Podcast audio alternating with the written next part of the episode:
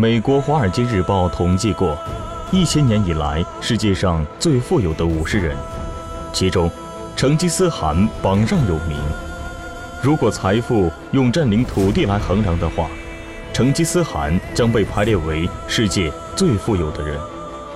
他的职业生涯开始于蒙古部落，他的名字代表的含义就是世界统治者。冯叔说，成吉思汗是位扩张者。就像恒大、万达还有宝能，近几年很多企业快速扩张与并购是机会还是陷阱？成吉思汗的扩张究竟是什么样的一种扩张？这其中又能折射出什么呢？冯仑风马牛走进蒙古族，会会成吉思汗。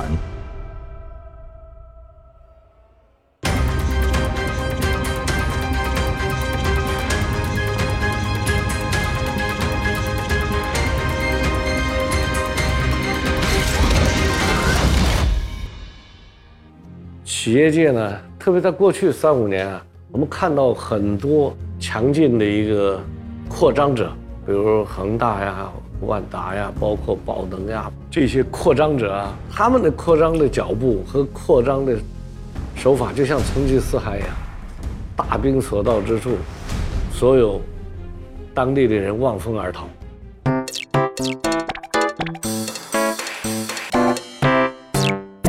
你好，哎。桑萨尔，桑萨尔是我的笔名。呃，桑萨尔是您的笔名啊，正名叫秀成。秀成，桑萨尔原名包秀成，呼伦贝尔市蒙古文书画家协会主席，多年从事民族文化的传播。桑萨尔说，蒙古族无论是神话传说、民间故事，还是英雄史诗，处处体现了一种激荡浪漫的风格，这正是草原文化的基本性格。今天啊，我是感觉格外的荣幸啊！我希望，啊呃，首先冯总允许我，我拿蒙语，呃，跟呃大家打个招呼，好，可以吧？非常好。乌达伦，蒙古拉的东民，三美诺，大家让呃塞很少觉诺，很的，我这个山是呃谈谈的，呃，白日特拉特拉布拉的，蒙起了都修觉呢。桑塞尔这个名字的意思是什么？桑塞尔是一个宇宙的意思，这也是我的，呃，恩师给我起的笔名。蒙古人呢起名字起的频率最高的是个什么名字？男孩子的话一般就巴图啊，巴图啊，巴特儿，巴特巴图巴特儿。女孩子的话一般起这个。齐木哥啊，这个名字。齐木哥啊，齐木哥。巴特是英雄的意思。英雄啊，巴特是一个诚信的。嗯，这那齐木哥呢？齐木哥是一个一个装饰。巴特啊，这是用这个比较普遍的。中国这农村什么铁蛋啊、栓柱啊，这一家伙就唠的，相比就不好玩了。是的，没有诗意。最初蒙古，比如说十二、十三世纪时候，就说这种语言吗？这个应该是这个历史记载来讲的话，应该是一二零六年，呃，这个，呃，我们的祖先成吉思汗把这个蒙古高原统计了以后，才是真正从这个经有经济基础的，呃，还有这个有自己风俗习惯的，还有自己的语言和文字的这样的一个蒙古族刚刚成立。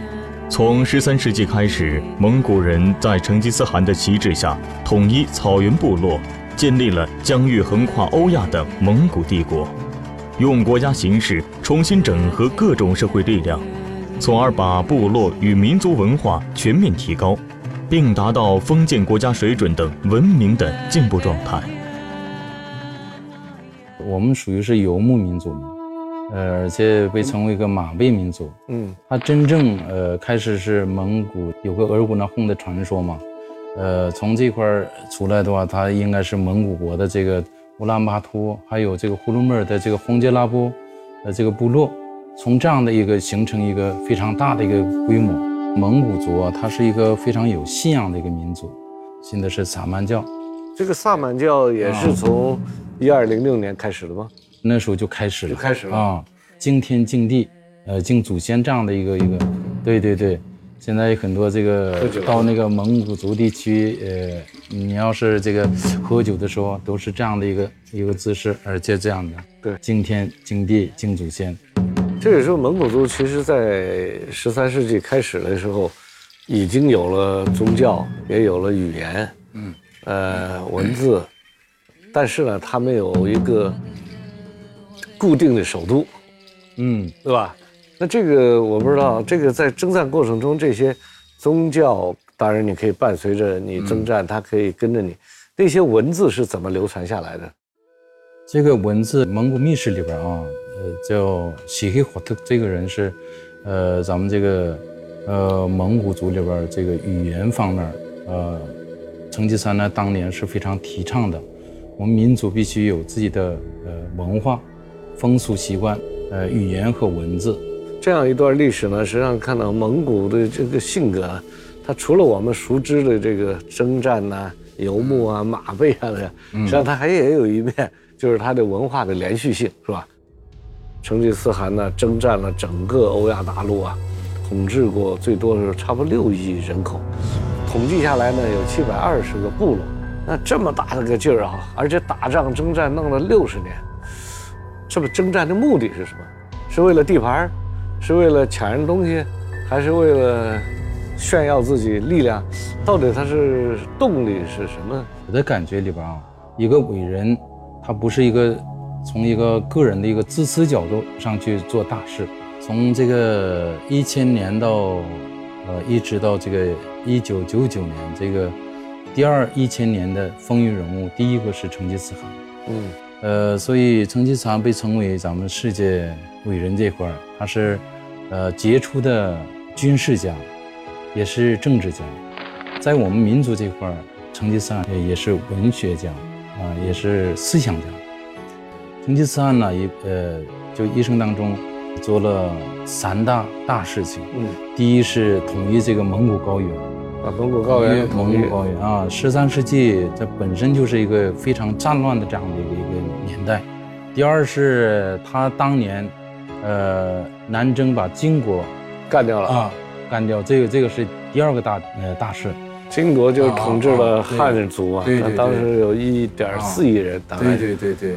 第三大呃呃大件呃那个大事是，呃西征，快到罗马了。对对对，大概是到那。对对，马克思曾经说过，呃，成吉思汗是祖先三代人，呃，征战六十年，统治了六十多个国家，六十多个。然后从部落这个角度上来讲，一共是七百二十个部落。然后这个呃，跨这个欧亚大陆这个整个统治的这个地盘是一共达到三千多万平方公里。蒙古帝国是欧亚大陆上游牧民族的最后一次大扩张，中华文明、波斯文明、阿拉伯文明短期受到重创，中亚文明的农业基础遭到极大破坏，突厥民族加速西进，而欧洲文明得以幸存。窃以为这是宏观层面世界历史的真正转折点。成吉思汗如同亚历山大、穆罕默德、李世民一样，是改变世界的强大人物。法兰西的一个一个也是考古学家对这个成吉思汗是这么说的：成吉思汗是人性里边呃，最文明和最野蛮的、直接的、居中的。这样的一个人，所有的极端集于一身，对对对。那当然，这是伟大人的共同特点。天使和魔鬼也集于一身。现在就是说，他对征战的直接的目的是，好像是地盘哈。可是他征战到最后啊，真正守住的地方并不多。他好像就是大家都有个印象，就来了就打，打了就杀，杀了就抢，抢完了就走，基本上是走这个路线。他和你比如清朝满人进关以后，他待下来了，一待待两百年，他怎么没有建立起一个相对稳定的、连续性的很长的一个帝国呢？是跟这个民族性和民族习惯，还生活习惯和当时的生活方式有什么关系呢？这个只能说是那个当年的这个咱们这个民族的这个。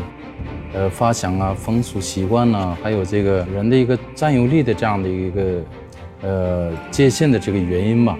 啊，还有那个当年的这样这样统计的这个管理吧，应该说这对您说的，我也是赞成。就是说，他这管理可能是有一个民族习惯。你比如，比如说哈，呃，我是从西安来，那陕西人就跟上海人肯定就不一样，对吧？但是会影响到你的思维和习惯，包括交往方式。小的这么说，大的应该也是一样，要形成一个比较稳定的一个次序哈，还来统治。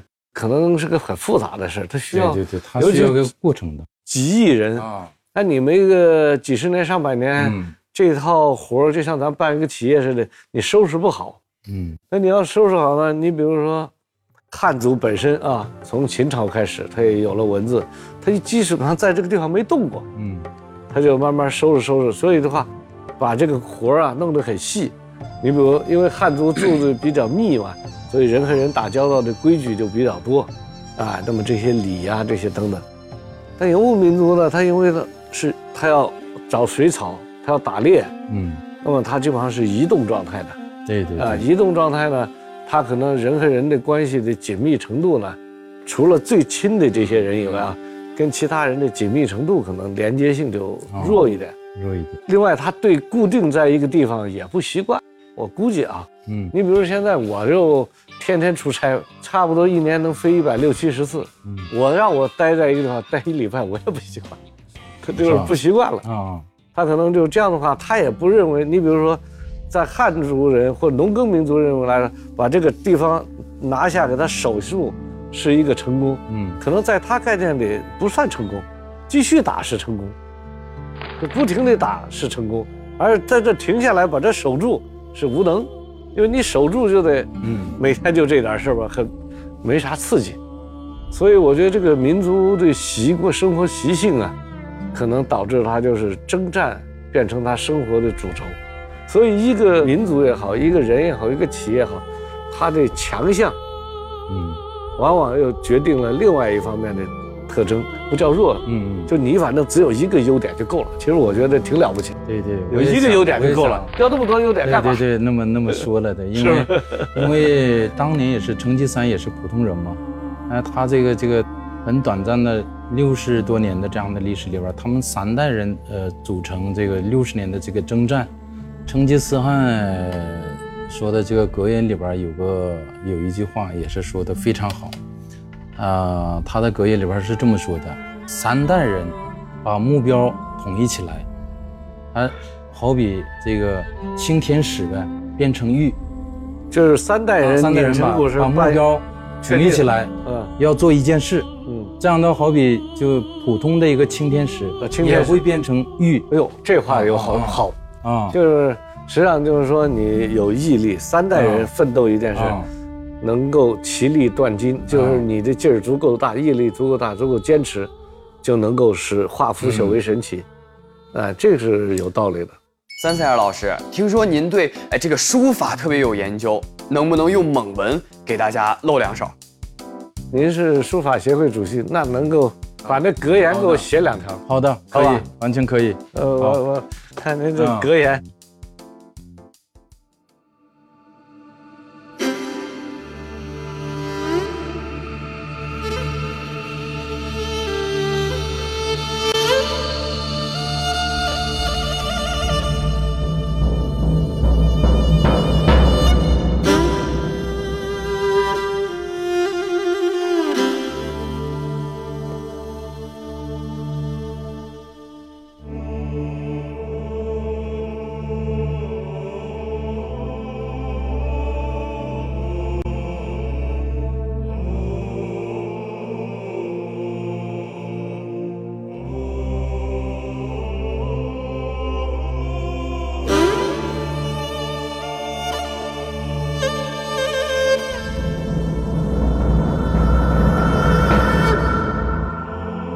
谢谢谢谢，写的真好。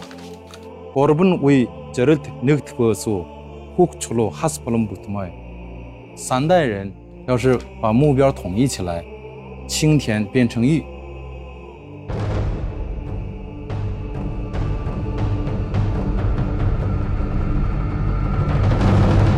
当时不断的征战哈，嗯，那蒙古人或者蒙古族当时的家庭结构是个什么结构呢？ 因为这么来回来回跑，那小孩又特小，放在马上这不颠吧颠吧，不是颠坏了？那那个时候应该是这个都属于游牧民族嘛。大冬天，我们这个呼伦贝尔零下都达到这个三十多度、四十度时候，小孩被窝里边爬起来，光着膀子出去尿尿，完了进来一点事儿没有。尤其是我们这个南方的呃一些游客啊，到这个呼伦贝尔，看那个那达慕大大会的那种那种赛马的那个感觉，就是几乎是没法想象。那个骑马的都是五六岁小孩，那个那个那么快的一个速度里边，这个这个小孩怎么能？那达慕我也看过，这就是一个蒙古族的一个一个特性。家庭谁来弄这孩子呢？其实一直到现在啊，这个这个蒙古部落里边，呃。女人承担的这个事情非常多，所以这个成吉思汗的格言里边也是我刚才讲的，有这样的一个，这也是一种呃规定的这样的一个传统的一种美德了。他怎么说？非常有有超前意识的，男人呢不能在家待着，必须得出去打猎或者是打仗，啊，干大事，家里的杂物呢必须得这个这个女人去负责。那你这样的，比如他蒙古族在征战的时候啊，他是。也是规定的有几个妻子，还是只有一个妻子？那个时候，呃，历史记载啊，那个时候，一个战争，呃，战争结束以后的这个收获嘛，他们说这个统计的这样的一个一个呃统治的一个地区，呃，勒勒车有有那个轮儿，超过勒勒车轮儿呃高的男人全部杀掉，而且女啊女人是抢走，呃抢走。要把女人抢走，他自己的家庭到底有几个太太？或者说，无所谓太太？那个时候还有还有这个野性的这样的一个一个概念，呃，提倡的是呢，呃，蒙古族必须得强大，人口呢必须得多哦，而且快速的增长。就是我刚才说的，他要躺一年都已经很耽误事儿了啊，所以他靠数量，他能够所以应该是，呃，一夫多妻。狮子就是这样，嗯，狮子啊，在草原上啊，它是。一群一群的嘛，他这个社会，母狮子呢负责打猎，嗯，他们狮子是这样，嗯，公狮子呢负责看场地，嗯，他大概几十平方公里、几百平方公里到处转悠，保安，然后说一到两个公狮子呢保护一群母狮子，嗯，这个时候这些孩子都是他的，嗯，当他老的时候呢，其他的公狮子进来，把他干了，干倒以后呢，把他的。那母狮子的所有孩子，就前夫的孩子，嗯，全都干死。嗯嗯，干死以后呢，他再跟他猛生，为了保持自己的纯洁性。其实人类呢，有时候演化过来啊，嗯，在早期啊，所有民族其实也不光是蒙古族，所有民族征战的时候啊，都采取了这个办法，就是通过把敌人杀掉，嗯，然后把他的生产生育能力留下来。就是说，对，把这个女性留下来，对对，然后来帮助自己繁衍呢，嗯，来壮大自己的队伍。据葛剑雄主编的《中国人口史》记载，一二一五年，中国人口一亿四千万，经蒙古七十五年屠杀破坏之后，剩下六千八百万，这近乎是接近毁灭性的破坏。而忽必烈自己估计，蒙古人在中国北方屠杀了一千八百万人。四川人口从一千二百九十五万被屠杀至六十万，仅剩不到百分之五。在蒙古人杀戮和统治下，中国丧失了七千多万人口。蒙古帝国在中国境内的种族屠杀，被作为世界纪录放在吉尼斯世界纪录大全。我去蒙古的时候，去过成吉思汗陵墓啊。其实这个陵墓我去的时候，我也问他们，他们也说也有一段啊，也很有争议。那到底现在这个陵墓这位置是不是真的呢？目前是好多国家就研究这个事情，成吉思汗的这个这个最后归最后归宿在哪儿？这个是也是世界之谜。那个年代人死了以后，尤其是这个成吉思汗这个伟人这样的一个大将军要要去世以后，他那个呃葬礼是很特殊的。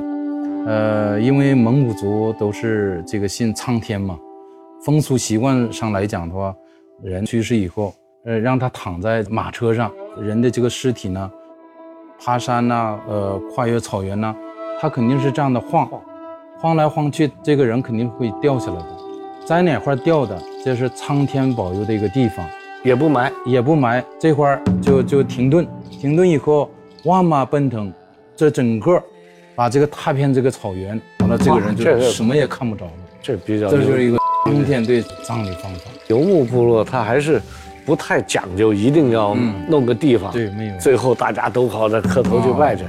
实际上他是心大，天和地都是我的啊，只要入了地了，就就算是正根儿。嗯，所以但是这个呢，实际上就是说，整个蒙古帝国啊，它这种文化，包括生啊死啊、宗教、文字，最后合起来创造了一个文明。那么这是一个奇迹了啊！当然，今天他作为他的后人，我觉得有很多可骄傲的地方。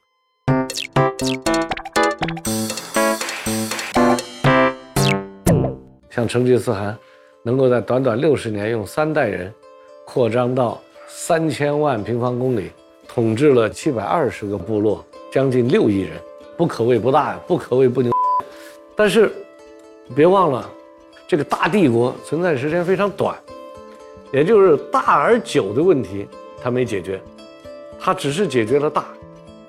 比如说，他为了这个大呢，他非常粗糙，他只有攻占，他没有治理。所以，很多企业快速并购，实际上有点像成吉思汗，光解决大还不行，怎么解决久的问题？第二个问题就是成吉思汗呢给我们留下的哈，全是传奇故事，但是呢，我觉得他在制度建设、有效治理上呢，很欠缺。究竟成吉思汗是从哪一年宣布他成立了这个蒙古国？有没有登基仪式？好像也没有。好像也没有固定的首都，他这个大帝国就是始终在运动中，他没有停下来治理，所以一个企业在扩张规模的时候，千万不能忽略停下来治理。正像，呃，很多人说的，就是成吉思汗他是很短，但是从全球研究历史的人更欣赏他，而不是清朝那些皇帝。那究竟是大好了呢，还是久了还好呢？那当然，我们说最理想完美是又大又久，对吧？但是除此之外呢，历史给我们很多启示，在企业经营当中，的确，我们每个人企业家的价值观是不一样的。我个人比较希望，或者比较喜欢好而持久的企业。一个企业的大和小有相对性，啊，但是好和坏是有绝对标准的。所以我认为呢，做大容易，做好太难。不是你的就别再勉强。我们通过这样的一些故事，我们对于理解企业扩张和有效治理这两件事情呢，应该有很大帮助。